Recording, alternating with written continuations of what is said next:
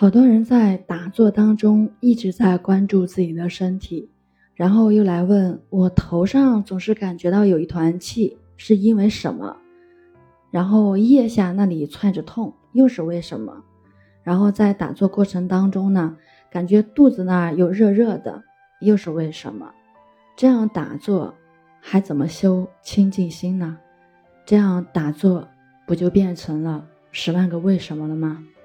坐中身心都没有任务了，人静下来了，就感觉到身体的小问题了。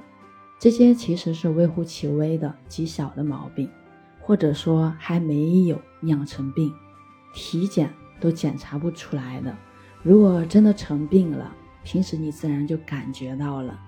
每个人的身体状况不同，所以在打坐当中的感受呢，肯定也不尽相同。人的病也有很多种，那你的感受呢，也就有很多种。就像我们每个人去体检，各项指标都不一样。真的去担心身体，你就去搞一下体检就好了。如果没病，那你打坐中就把身体忘了吧。就是因为我们平时念念都是自己，都是自己的身体，所以才要打坐。不要打坐了，还是舍不得忘记。那就失去打坐的意义了。打坐也叫坐忘，就是要忘记身心，才能够入定。真入定了，是感受不到身体的。如果一直关注身体，就会一直有心念，是不可能入定的。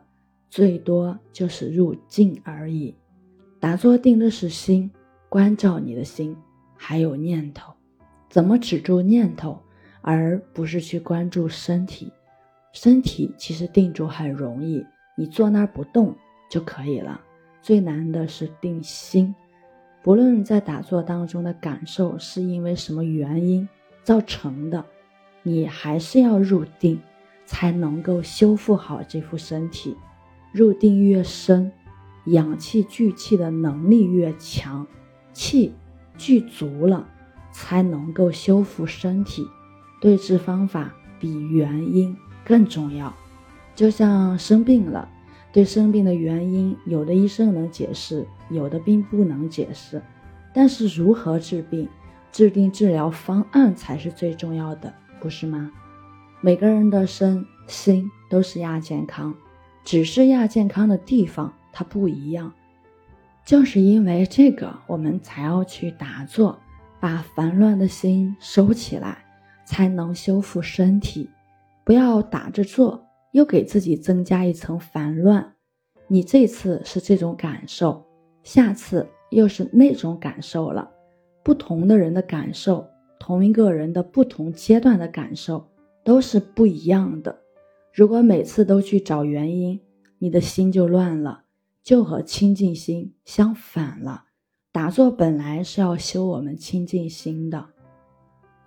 换个说法，比如说你用打坐的方法修行，那么调理身体的方法就是入定，让自己入更深的定。